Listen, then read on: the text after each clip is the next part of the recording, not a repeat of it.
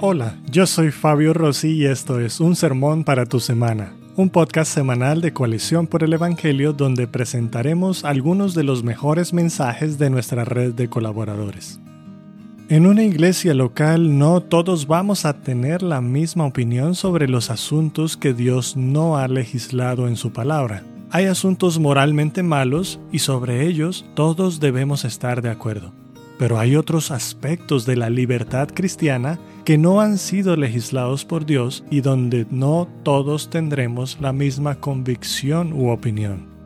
En este sermón el pastor Sugel Michelén nos enseña a la luz de Romanos 14 versículos 1 al 12 que los cristianos debemos aprender a manejar los asuntos que no son esenciales en la iglesia, porque la forma como tratamos las cosas que no son esenciales en la iglesia es en sí mismo un asunto esencial.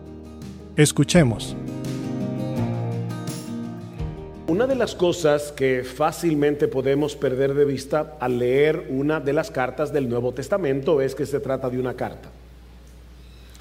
Y, que debemos leerla como se lee una carta.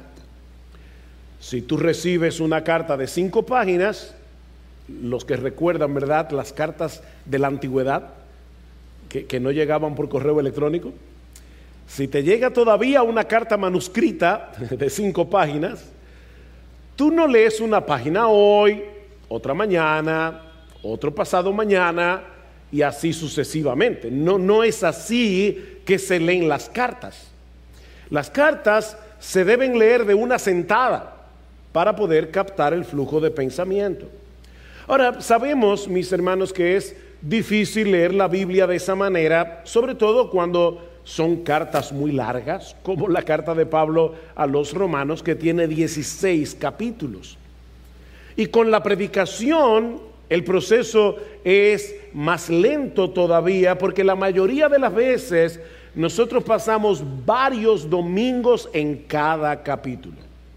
Ahora, eso no debería ser un problema, no es un problema en sí mismo, siempre que recordemos Escucha bien, mi hermano, siempre que recordemos que al pasar de un capítulo al otro, no necesariamente estamos pasando de un tema al otro. Recuerda eso. Y eso lo veremos claramente al comenzar a considerar el capítulo 14 de la carta a los romanos. Eh, esto, ¿verdad? Es, es profundo, espero que estén despiertos, pero el, capítulo 14 de Romanos está después del 13. Profundo, ¿verdad? Y, y el capítulo 14 de Romanos está antes del 15. Entonces tú tienes que tomar en cuenta que Pablo no está cambiando de tema. Mis hermanos, ¿cómo termina Romanos capítulo 13? Vestíos del Señor Jesucristo.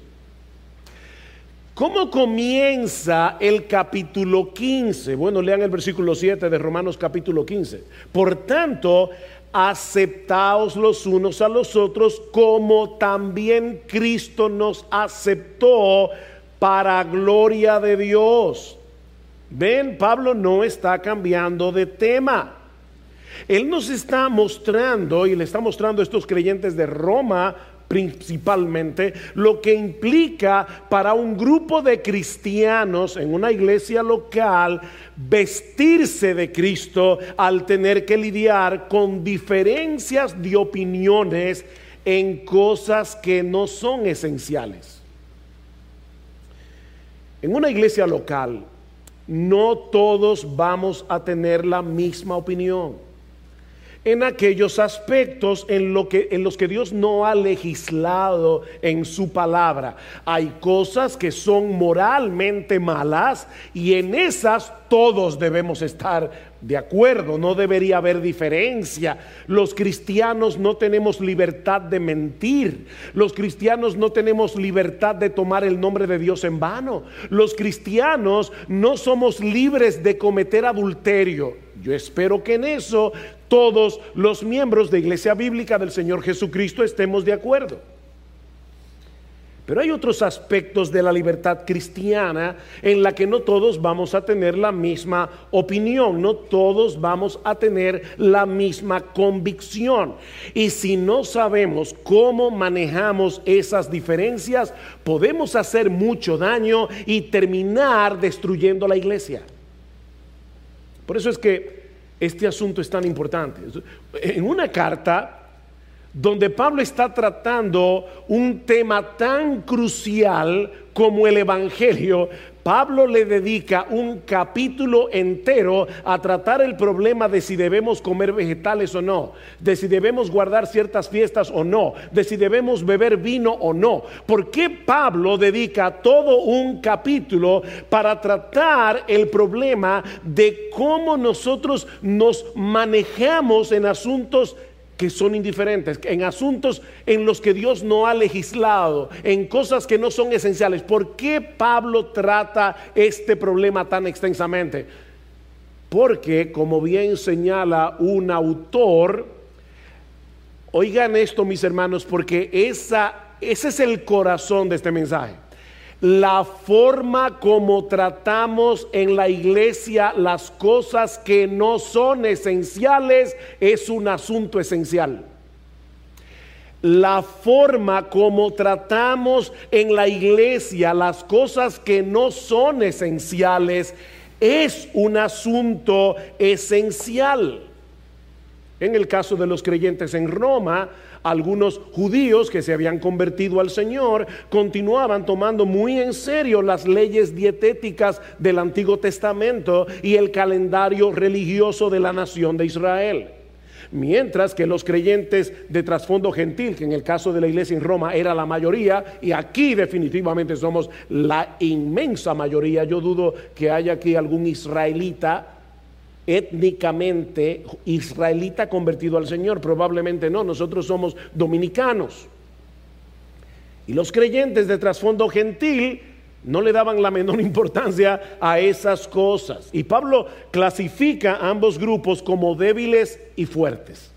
Ese es el problema aquí. Los débiles y los fuertes. Los débiles en general estaban juzgando a los fuertes porque comían de todo, porque no guardaban las fiestas, porque tomaban vino, mientras que los fuertes estaban menospreciando a los débiles. De manera que ambos grupos estaban faltando a la ley del amor. Ambos grupos estaban mal representando a nuestro Señor Jesucristo. Por eso Pablo tiene que abordar ambos grupos. Romano capítulo 14, versículo 1. Aceptad al débil en la fe ¿A quién se está dirigiendo Pablo? A los fuertes. Versículo 15, capítulo 15, versículo 1. Así que nosotros, los que somos fuertes, debemos sobrellevar las flaquezas de los débiles y no agradarnos a nosotros mismos. El problema de los fuertes y los débiles. Ahora, antes de pasar a considerar los primeros 12 versículos de Romanos capítulo 14, donde Pablo aborda mayormente, no únicamente, pero sí mayormente el problema de los débiles, permítanme tomar unos minutos para describir con un poquito más de amplitud la identidad de cada uno de estos grupos, comenzando con los débiles. Y lo primero que debemos decir acerca de los hermanos débiles es que eran verdaderos creyentes en Cristo, que habían aceptado sin reservas el Evangelio de la salvación únicamente por gracia, únicamente por la fe eran verdaderos cristianos. Es por eso que el tono de Pablo en Romanos es muy diferente al tono en que él escribe la carta a los Gálatas o la carta a los Colosenses. ¿Cuál era el problema en las iglesias de Galacia? La doctrina de los judaizantes que no aceptaban la eficacia de la obra salvadora de Cristo y querían imponer sobre estos creyentes gentiles algunos rituales y ceremonias de la ley mosaica como prácticas indispensables para la salvación. Ustedes se tienen que circuncidar, ustedes deben guardar la fiesta de la Pascua. En otras palabras, el peligro que Pablo está atacando en su carta a los Gálatas es el de abrazar una salvación por obras. Y es precisamente por eso que Pablo inicia la carta en un tono tan enérgico. Ven, estoy maravillado, dice él, de que tan pronto os hayáis alejado del que os llamó por la gracia de Cristo para seguir un evangelio diferente. No que haya otro, aclara Pablo, sino que hay algunos, oigan las palabras que usa Pablo aquí, que os perturban y quieren pervertir el evangelio de Cristo. O sea, los judaizantes de Galacia no eran débiles en la fe, eran falsos maestros. ¿Ven la diferencia? No eran débiles en la fe. Pero los hermanos débiles de la iglesia en Roma no estaban tergiversando el Evangelio en su esencia. Es por eso que Pablo no los condena, sino que más bien pide a los demás miembros de la iglesia que los reciban en amor, acepten al débil en la fe. Denles la bienvenida. Eran cristianos a los que les resultaba difícil despegarse por completo de las regulaciones, de las leyes del Antiguo Testamento en lo tocante a la dieta o a las festividades religiosas que ellos habían practicado toda su vida. Aunque es probable que algunos gentiles pertenecieran a ese grupo que tampoco comían de todo, aunque por razones diferentes. Fíjense lo que dice el versículo 2. Uno tiene fe en que puede comer de todo, pero el que es débil solo come legumbres. Tenía la tentación de hablar sobre los veganos, no los que nacieron en La Vega, sino si es correcto que un creyente sea vegano. Es correcto un creyente diga, yo no como carne, yo solamente como legumbres. Bueno, Daniel solo comió legumbres y los amigos de Daniel en Babilonia, siempre y cuando no lo hagas pensando que el que come carne está cometiendo un asesinato. Porque en Génesis capítulo 9, después del diluvio, Dios le dio al hombre la potestad de comer de todo lo que, de todo lo que se mueve. ¿Verdad? Es en la ley mosaica que luego se regulan algunas cosas, pero luego en el Nuevo Testamento Pablo dice, de todo lo que se vende en la carnicería, comed sin preguntar nada por problema de conciencia, porque del Señor es la tierra y su plenitud. Pero no voy a hablar de los veganos. Versículo 4. ¿Quién eres tú para juzgar al criado de otro? Para su propio amo está en pie o cae y en pie se mantendrá porque poderoso es el Señor para sostenerlo en pie. Uno juzga que un día es superior a otro, otro juzga iguales todos los días. Cada uno esté plenamente convencido según su propio sentir. El que guarda cierto día, para el Señor lo guarda. El que come, para el Señor come, pues da gracias. El que no come, para el Señor se abstiene y da gracias. ¿Ven el problema? Eh, eh, es, ¿Debemos seguir las, las leyes dietéticas del Antiguo Testamento? Bueno, estos creyentes en Roma no tenían libertad en sus conciencias para hacer ciertas cosas, comer carne, beber vino, o para dejar de hacer otras, como dejar de guardar ciertas fiestas del calendario judío. Y, yo estoy convencido que no se refiere al Día del Señor, pero no voy a hablar de ese tema ahora mismo. De manera, mis hermanos, que la debilidad de la que Pablo está hablando aquí es de conciencia, no de carácter. Ser débil en la fe no es lo mismo que tener una fe débil. Son dos cosas diferentes. Como bien señala un comentarista, se trata de una debilidad en cuanto a la seguridad de que la fe de uno le permita hacer ciertas cosas. E-, esa es la debilidad.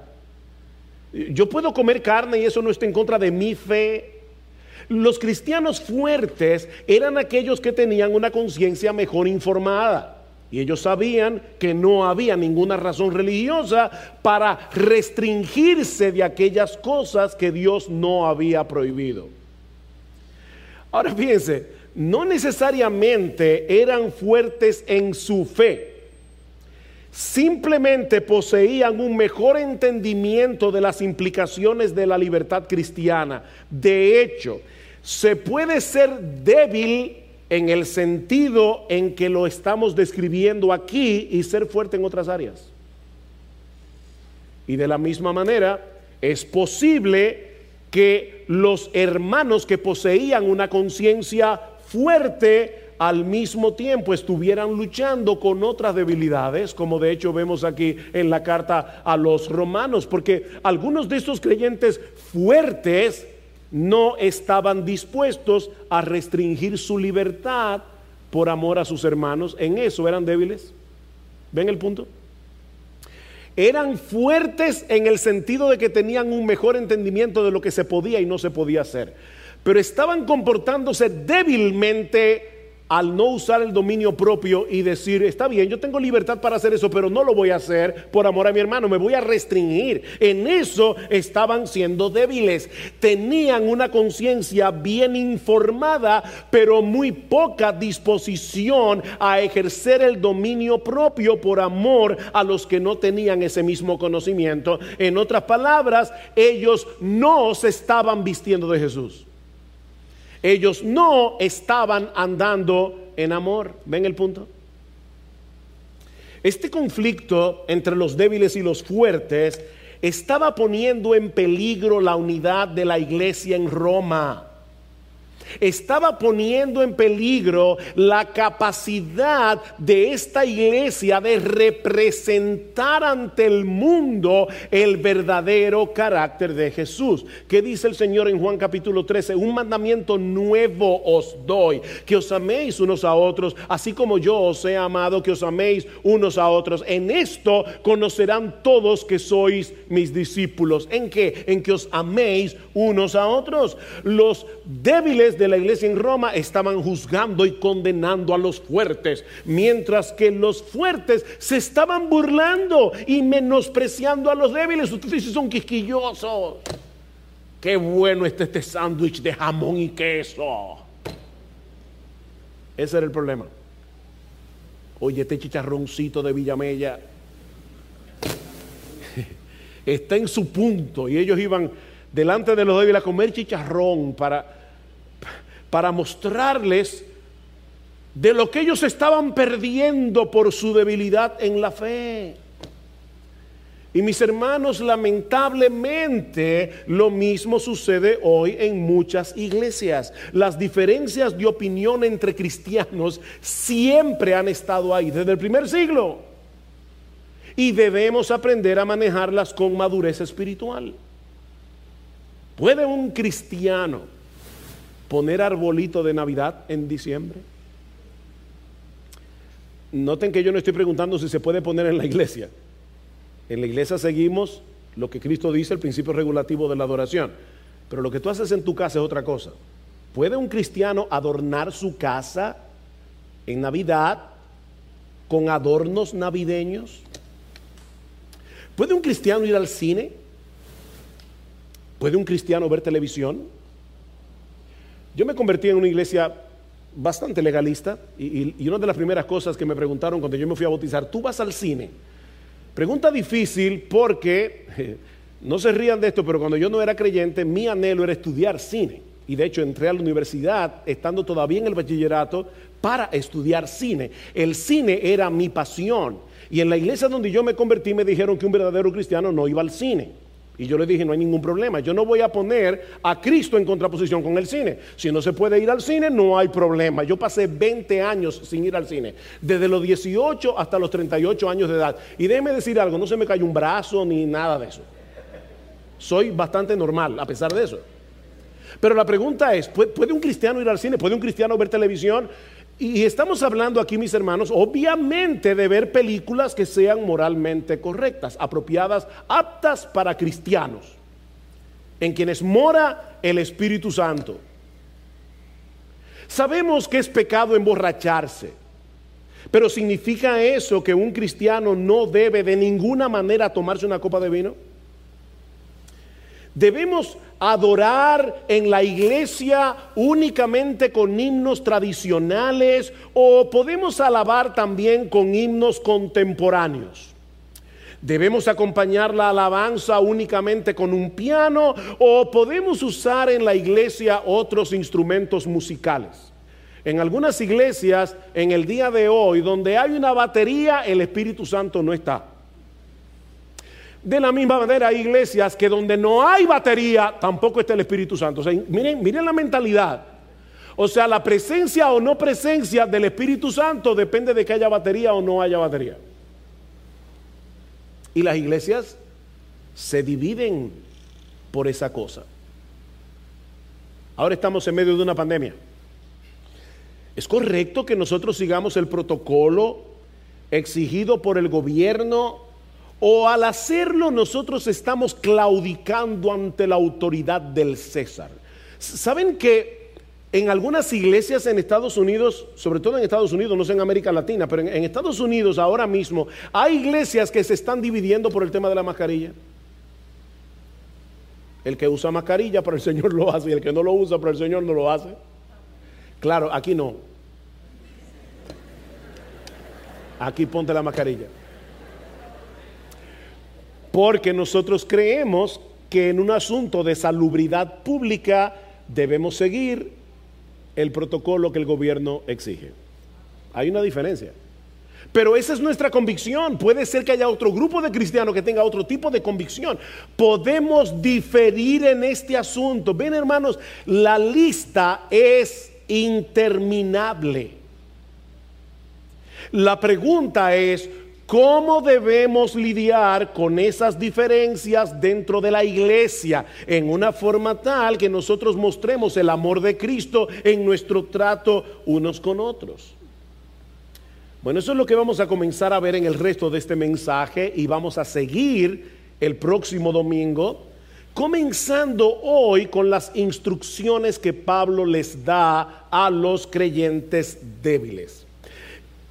Es interesante notar que el capítulo 14 de Romanos es uno de esos pasajes que se citan a menudo para pedirle a los hermanos fuertes que limiten su libertad por amor a los hermanos débiles. Pero cuando observamos este capítulo más detenidamente, nos damos cuenta que lo primero que hace Pablo aquí es proteger la libertad cristiana de todos, de los débiles y de los fuertes. Eso es lo primero que hace Pablo. Es evidente en el resto de este pasaje que los fuertes tenían una conciencia mejor informada. De hecho, noten que el mismo apóstol Pablo se coloca a sí mismo en el grupo de los fuertes. Es una manera muy sutil de decirle a los débiles, ustedes tienen que moverse, ustedes tienen que crecer, ustedes necesitan tener una conciencia mejor informada. Capítulo 15. Así que nosotros, los que somos fuertes, o sea, Pablo se está colocando a sí mismo, y Pablo era un judío, educado por las leyes dietéticas, guardando todas las fiestas. Sin embargo, a Pablo el Evangelio lo liberó. Le dio libertad en su conciencia y ahora Pablo está diciendo, nosotros que somos fuertes, ¿qué debemos hacer? ¿Aplastar a los débiles? No, debemos soportarlos, debemos aceptarlos. El problema de los fuertes no estaba en el entendimiento que tenían de la libertad cristiana. En eso ellos estaban bien, sino en la actitud que tenían hacia aquellos que no tenían las mismas convicciones. Eso lo veremos más ampliamente el próximo domingo, si el Señor lo permite, cuando tratemos el caso de los fuertes. Pero ahora estamos con los débiles. Pablo quiere impedir que en la iglesia en Roma se estableciera lo que algunos han llamado la tiranía del hermano débil, el título de mi sermón. La tiranía del hermano débil, como yo no puedo participar de esas cosas con una limpia conciencia, entonces nadie tiene derecho a participar de ellas.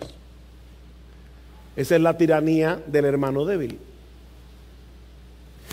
Déjenos a nosotros establecer las reglas que todos deben seguir en la iglesia y de seguro tendremos una congregación más santa y menos mundana. Démosle la potestad a los débiles y que ellos decidan lo que se puede y no se puede hacer. Pablo no quiso ni pudo permitir eso bajo ningún concepto. No. No, mil veces no. Aparte de que, de que los débiles estaban desarrollando una actitud hipercrítica hacia todo el que no tuviera las mismas convicciones que ellos tenían en esos asuntos de conciencia. Ellos estaban juzgando y condenando a los fuertes. ¿Cómo trata Pablo con ese asunto? Bueno, Pablo dice varias cosas aquí, por lo menos cinco. En primer lugar, Pablo les recuerda que todos ellos habían sido aceptados en la presencia de Dios únicamente sobre la base de la obra perfecta de Cristo en la cruz. Noten el versículo 3. El que come no menosprecia al que no come, pero el que no come no juzgue al que come, porque Dios lo ha aceptado. Interesante, es la misma palabra del versículo 1, aceptad al débil en la fe.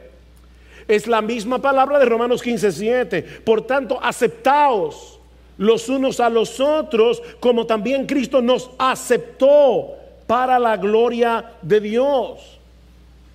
Esta palabra Aceptar significa dar la bienvenida a otra persona con un amor genuino, como recibimos a los miembros de nuestra familia. Mis hermanos, si Dios nos ha aceptado, justificándonos por la fe en la persona y la obra de Cristo, únicamente por gracia, ¿quiénes somos nosotros para rechazar a otros miembros de la familia por asuntos de preferencia personal? ¿Quiénes somos nosotros? Mis hermanos, este es un argumento muy impactante. El perfecto Dios, Él es perfecto en santidad, nos recibió, nos adoptó como hijos. Pero tú rechazas a otro hermano porque prefiere adorar con batería. Tú rechazas a otro hermano porque puso un arbolito de Navidad en diciembre.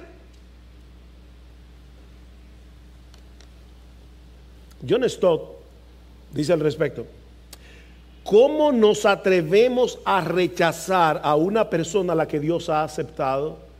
De hecho, la mejor manera de determinar cuál debe ser nuestra actitud con la otra persona es determinar cuál es la actitud que Dios tiene hacia ella.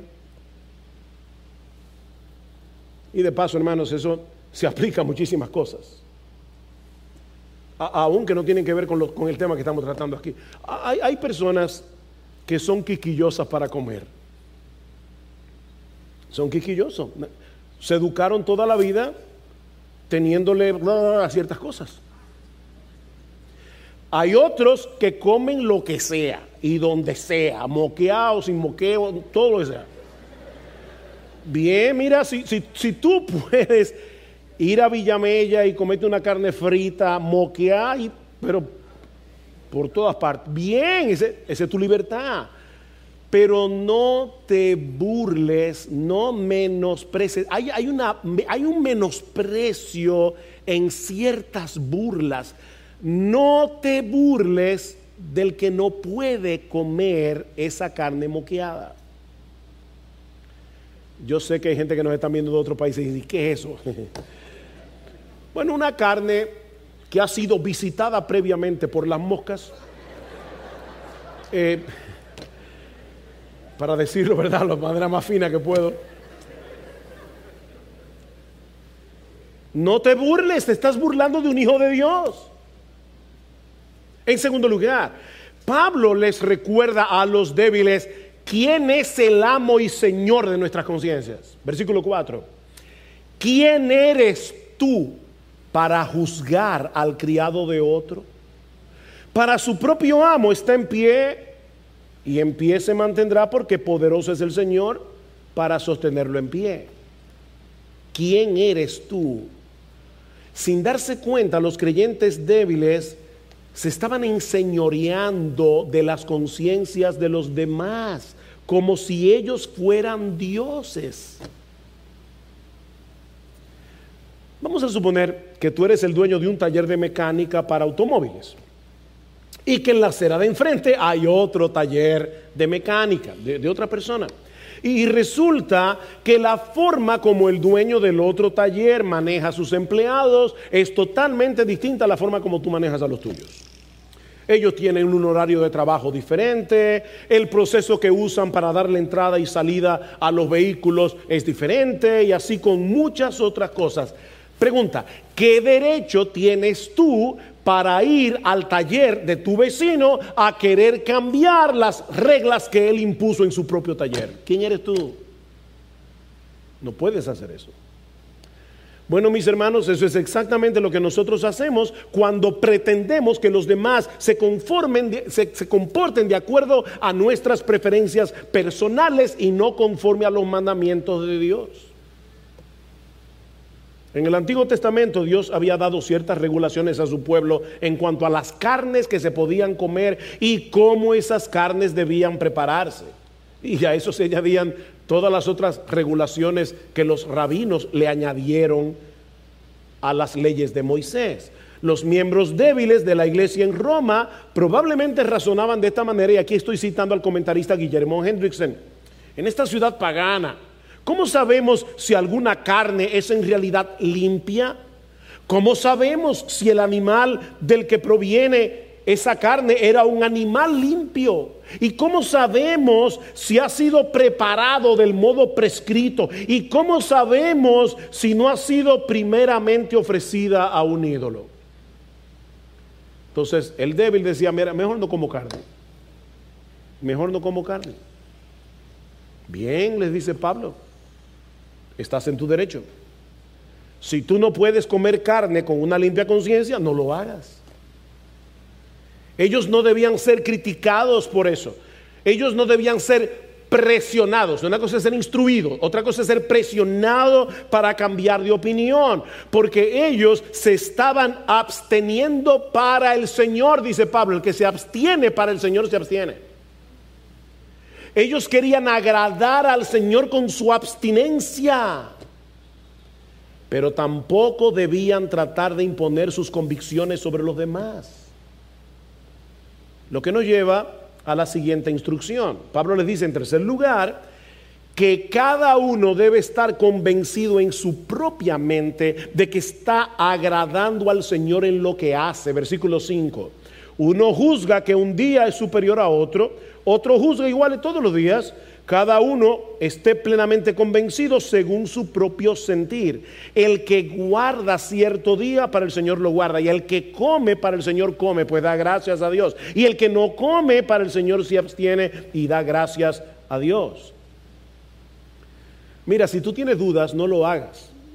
Eso es lo que dice Pablo en el versículo 33, el que 23, el que duda si come se condena, porque no lo hace por fe y todo lo que no procede de fe es pecado. O sea, tú estás diciendo, ¿puedo yo comer jamón? Mm, yo creo que no. Pero me lo voy a comer como quiera porque el otro cristiano que está en mi iglesia come jamón. No, espérate, espérate, espérate, no, no. Si tú tienes dudas de que comer jamón es pecado, no te lo comas. Averigua mejor, pero no te lo comas. Hasta que tengas una conciencia mejor informada. que no es lo mismo, déjenme aclarar esto aquí, que no es lo mismo que tener una conciencia bien informada, pero todavía estar emocionalmente atado a las regulaciones anteriores de tu conciencia. Déjenme explicar a qué yo me refiero. Yo les decía que la iglesia donde yo me convertí era muy legalista. Y una de las cosas que nos decían a nosotros es que no se puede oír ni música clásica porque Beethoven era un impío, Mozart era un impío y toda esa gente era un impío. Entonces, no se puede oír música de alguien que lo compuso un impío. Entonces, ¿qué pasó con nosotros? Bueno, mi papá era una persona que le gustaba mucho la música clásica, nos educó para eso, a nosotros nos gustaba la música clásica, en la temporada de música clásica en el Teatro Nacional íbamos, pero tan pronto nos convertimos dejamos de ir al Teatro Nacional. A oír música de Beethoven, música de Mozart, no podíamos. Cuando nos convertimos después, bueno, nos convertimos al Señor, pero luego crecimos un poco más y comenzamos a leer sobre todo a los puritanos ingleses y comenzamos a liberar nuestra conciencia, nos dimos cuenta que eran reglas de hombres y que nosotros no debíamos seguir esas reglas de hombres, que no pecábamos si íbamos al Teatro Nacional. Pero déjenme hacerles una pregunta, ¿cómo ustedes creen que yo me sentí la primera vez que después de años sin pisar el Teatro Nacional fui a escuchar un concierto? Emocionalmente me sentía raro Pero yo tuve que darle un decreto a mi rareza y decir, no, yo no estoy pecando, ya mi conciencia está mejor informada y por lo tanto voy a disfrutar de mi, de mi concierto. Yo no puedo ir si todavía tengo dudas de que es pecado, pero si ya yo sé que no es pecado, aunque me sienta raro, lo voy a hacer, porque ya yo sé que no es pecado. Ya yo sé que no es pecado, ni mi conciencia es mi dueña mi Señor es mi dueño.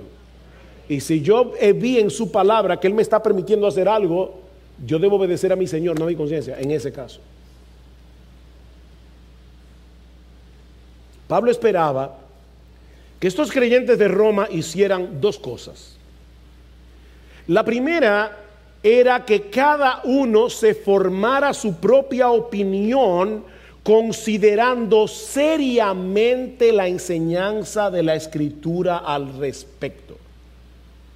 Voy a leer aquí de la Reina Valera, cada uno esté plenamente convencido en su propia mente. Y una vez el creyente llega a una conclusión en cuanto a cuál es la mejor manera de agradar al Señor, entonces debe seguir su propia conciencia en ese asunto. Yo no sé si se dieron cuenta, pero en el versículo 6 la frase para el Señor aparece cuatro veces. Hay un énfasis claro. El que guarda cierto día para el Señor lo guarda. Y el que come para el Señor come, pues da gracias a Dios. Y el que no come para el Señor se abstiene y da gracias a Dios. Tres veces. Para el Señor. Para el Señor. ¿Ven el punto, mis hermanos? Vive para el Señor. Pablo esperaba que estos cristianos actuaran reflexivamente, con un sincero deseo de agradar al Señor y no simplemente dejándose llevar por sus deseos o porque otros lo hacen. Eso es un argumento genial. Pero los demás lo hacen, los hijos suelen usar mucho ese argumento. Pero papi, los otros padres de la iglesia dejan ir a sus hijos a tal sitio. Está bien, pero yo no. Y no es porque yo soy mejor. Tal vez es porque yo te conozco a ti mejor. Porque puede ser que un padre tenga un hijo tan maduro que le permita hacer ciertas cosas y puede ser que otro padre tenga un hijo tan inmaduro que no le permita hacer eso. Eso mismo, porque cada padre tiene que tomar su propia decisión. El punto aquí es estar bien informado por la Biblia, mi hermano. No hagas algo porque es una moda. Tú quieres agradar al Señor, no a la mayoría. Recuerda que son los peces muertos los que no resisten la corriente. Es por eso que Pablo le dice, en cuarto lugar, aquí está la cuarta instrucción al débil, que debemos vivir con la conciencia de que no nos pertenecemos a nosotros mismos. Cristo nos compró para Él al precio de su sangre. Versículo 7 porque ninguno de nosotros vive para sí mismo y ninguno muere para sí mismo, pues si vivimos para el Señor vivimos y si morimos para el Señor morimos. Por tanto, ya sea que vivamos o que muramos del Señor somos, porque para esto Cristo murió y resucitó. ¿Saben para qué? Para ser Señor, tanto de los muertos como de los vivos.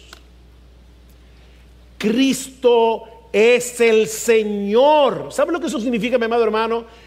Que tú no te perteneces, que tú no te gobiernas, que tú no estás aquí para hacer tu voluntad, sino su voluntad. Él es el Señor, no tú. Tengo un amigo mexicano que dice, algunos cristianos el domingo cantan Jesús es mi rey soberano y los otros seis días de la semana cantan pero sigo siendo el rey. No, no se puede.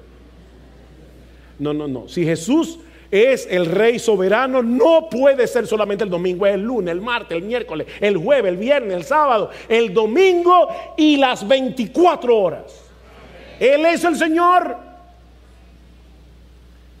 Ya sea que decidas abstenerte de algo que no está prohibido en la escritura o que decidas participar de ello, mi amado hermano, asegúrate que lo estás haciendo para el Señor. Y sabes una buena, una buena forma de asegurarte de eso, pregúntate, ¿tú puedes dar gracias por lo que vas a hacer?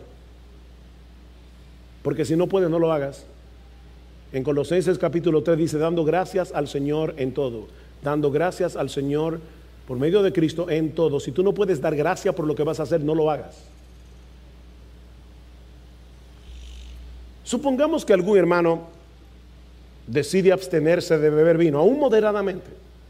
Porque él razona, mira, esta es una sociedad que ha abusado del alcohol y yo no quiero ser partícipe de eso. Yo, yo no quiero que un, que un, amigo mío alcohólico me vea en una barra, me vea en un sitio bebiendo. Yo, yo prefiero abstenerme o, o, o tal vez en su antigua vida este hermano era un alcohólico y él dice, mira, para mí, de verdad, lo mejor es mantenerme lo más lejos posible del alcohol de todo alcohol, aunque sea una copa de vino. Ese hermano no debería ser etiquetado como un hermano débil, sino más bien como alguien que entiende que lo más prudente es abstenerse. ¿Y saben qué, mis hermanos? Eso es digno de alabanza. Eso es digno de alabanza. Pero como la Biblia no prohíbe el uso moderado del vino, sería incorrecto el uso moderado, subrayen la palabra moderado. Sería incorrecto que este hermano comience una campaña de abstinencia en la iglesia. Nadie en la iglesia debe beber vino. Y el que lo hace es un mundano. No, no, mi hermano, no. Y lo mismo podemos decir del cine, podemos decir del uso de la televisión. Un cristiano puede llegar a la conclusión de que lo mejor para él es abstenerse de ir al cine o de ver televisión. No, prefiero no hacerlo porque aunque la película que estoy viendo es sana, de repente me meten un anuncio o aparece una escena que yo no estaba esperando. Yo no tengo tiempo para cambiarla y a mí me hace daño. Por lo tanto, cero televisión en mi casa. Bien. Bien, estás en tu derecho, eso es digno de alabanza. Tal vez para ti es lo mejor, pero esa es una decisión personal que no debe ser impuesta sobre todos en la iglesia. El que se abstiene es para el Señor que lo compró.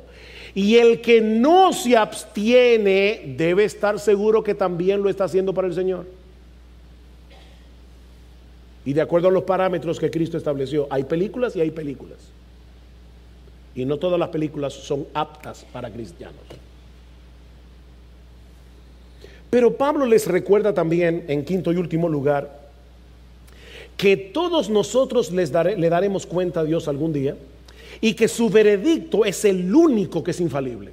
El único veredicto infalible es el del Señor. Versículo 10. Pero tú, ¿Por qué juzgas a tu hermano? O, o, también tú, ¿por qué menosprecias a tu hermano? Porque todos compareceremos ante el tribunal de Dios, porque está escrito, vivo yo, dice el Señor, que ante mí se doblará toda rodilla y toda lengua alabará a Dios, de modo que cada uno de nosotros dará a Dios cuenta de sí mismo.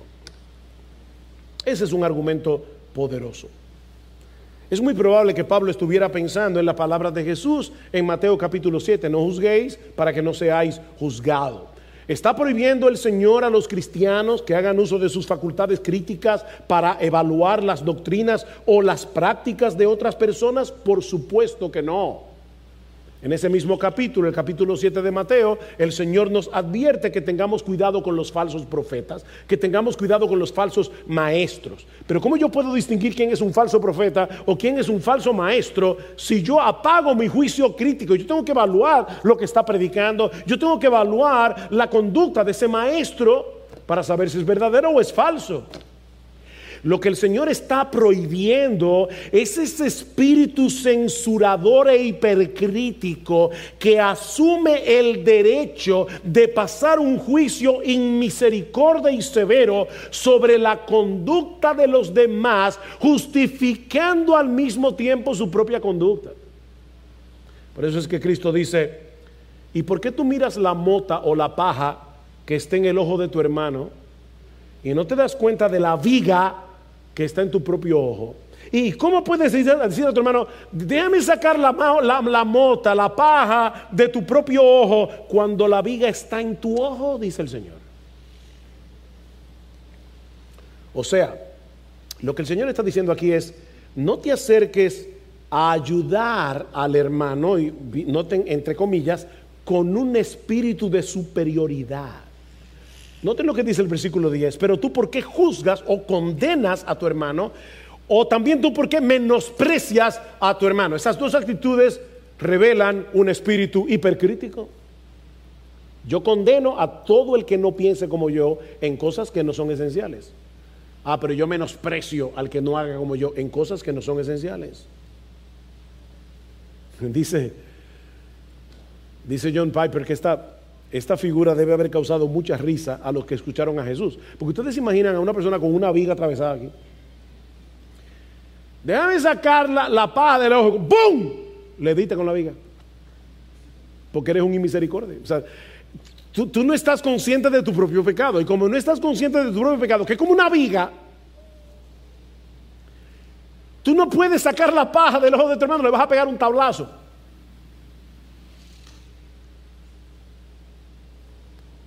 Debemos acercarnos al hermano con un espíritu humilde Gálatas 6.1, considerándote a ti mismo, no sea que tú también seas tentado, tú no eres mejor que el otro. Y dos, mostrándole afecto fraternal. Pablo dice, ¿por qué juzgas a tu hermano? Es tu hermano, es un hijo de Dios. De hecho, noten lo que dice en Romanos 15.14, el siguiente capítulo. En cuanto a vosotros, hermanos míos, yo mismo estoy también convencido de que vosotros estáis llenos de bondad llenos de todo conocimiento y capaces también de amonestarse los unos a los otros. ¿Cómo es la cosa? Llenos de bondad y llenos de conocimiento. Miren mis hermanos, si estuviéramos más conscientes de nuestros propios pecados, dejaríamos de ser tan severos al juzgar a los demás, sobre todo cuando se trata de cosas que no son esenciales. Por otra parte, yo creo que Piper tiene razón al decir que este texto también nos prohíbe llegar a la conclusión de que alguien no es creyente porque no tiene las mismas convicciones que nosotros con respecto a asuntos de conciencia. Cuando Pablo dice, ¿por qué juzgas a tu hermano? Lo que está diciendo es, ¿por qué tú condenas a ese que es tu hermano? Cuando Gloria y yo nos casamos, nos fuimos a Puerto Plata a establecer una iglesia allá. Y los lunes eran mi día de descanso y como era en Puerto Plata y no teníamos carro, nosotros bajábamos ahí al malecón y nos sentábamos un rato ahí en la playa, tranquilos, a relajarnos un rato. Un día, Gloria está en la playa, oigan bien, no en traje de baño siquiera, estaba en pantalones, vestida, pero con pantalón. Y pasó una pareja, y yo no me acuerdo si era que tenían una Biblia en la mano. Yo sé que por alguna razón comenzamos a hablar y resulta que esa pareja eran miembros de una iglesia. Nosotros nos identificamos como miembros también de una iglesia, éramos cristianos, evangélicos.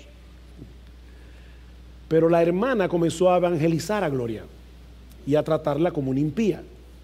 ¿Por qué? ¿Estaba mal vestida? No, porque tenía pantalón un pantalón holgado inclusive, en la playa. Y ya por eso ella llegó a la conclusión de que Gloria tiene que ser inconversa. Eso es precisamente lo que Pablo está prohibiendo aquí. No puedo llegar a la conclusión de que una persona no es un verdadero creyente porque bebe vino Espero que moderadamente, ¿verdad? O porque en diciembre puso un arbolito de Navidad. El veredicto final con respecto a este asunto, y eso es lo que Pablo está estableciendo aquí, está en las manos de Dios. Y saben que un veredicto que con respecto a los cristianos ya fue pronunciado en el cielo. No hay condenación para aquellos que están en Cristo Jesús. Y tú lo estás condenando.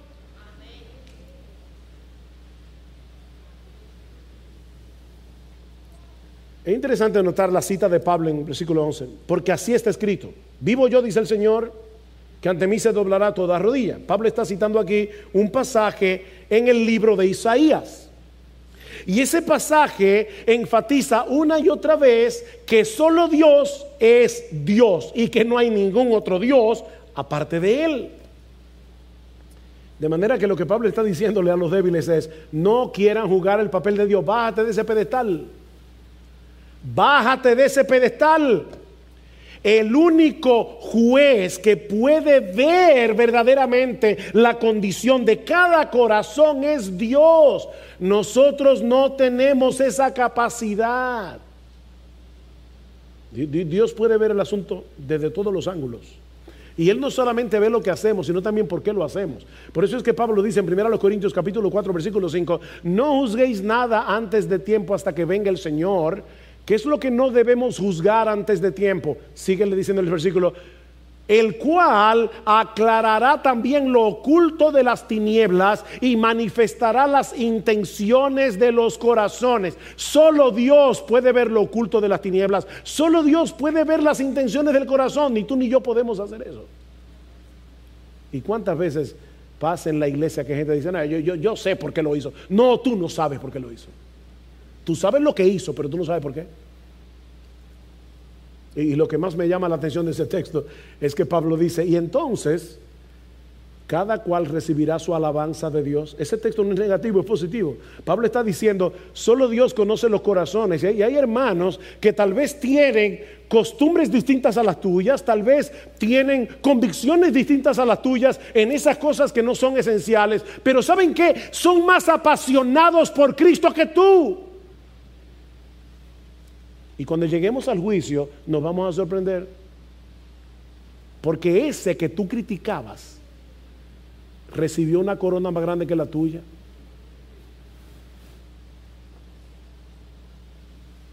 Bájate de ese pedestal. Vive para agradar a Dios procurando intencionalmente su aprobación en todo lo que hace. El que seguía por ese principio, en la generalidad de los casos, será un instrumento de bendición para otros, en vez de ir por la vida condenando a los demás o menospreciándolos o haciéndolos tropezar. El primer rey que logró unificar las tribus guerreras de la península arábiga fue Abdelaziz bin Saud, quien gobernó Arabia Saudita en los primeros años del siglo XX. Resulta que en 1930 y a principios de los 40, algunas compañías petroleras norteamericanas comenzaron a establecerse en ese territorio de fuertes convicciones islámicas lo que trajo como consecuencia que muchos extranjeros, sobre todo norteamericanos, se mudaron a Arabia Saudita. Algunos de ellos profesaban ser cristianos, así que se acercaron al rey Abdelaziz y le preguntaron si ellos podían establecer iglesias cristianas. El rey les prometió que lo iba a pensar. Pero ¿saben qué pasó?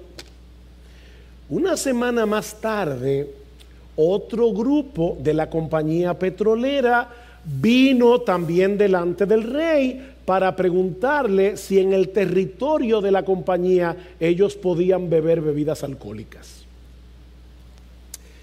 El rey muy sabiamente les hizo esta pregunta. Si ustedes tuvieran que elegir entre iglesias o beber alcohol, ¿cuál ustedes elegirían? Ellos dijeron, beber alcohol.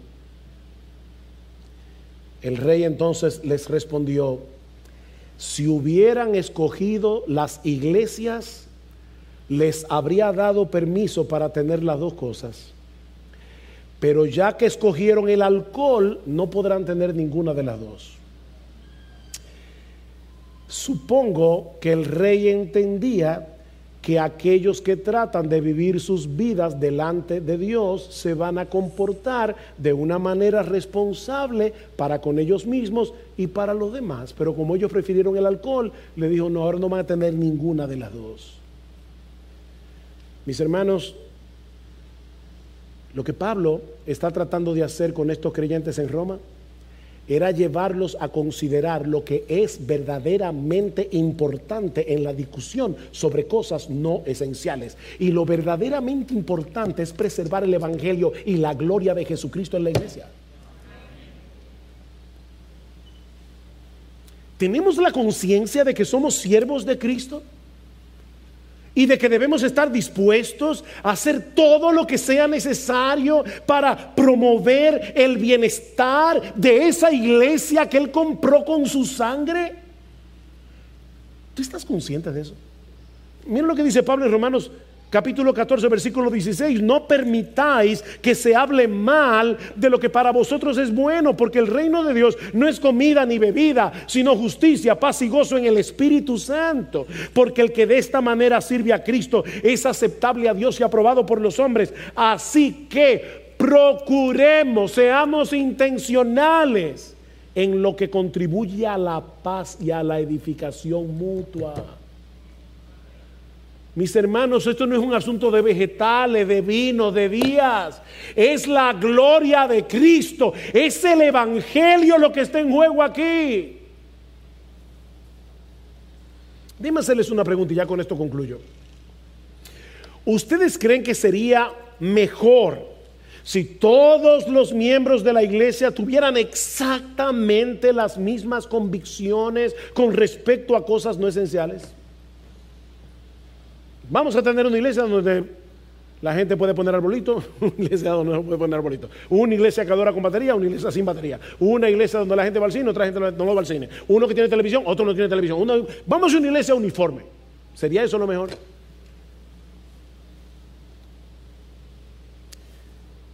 Déjeme ponerlo de otro modo.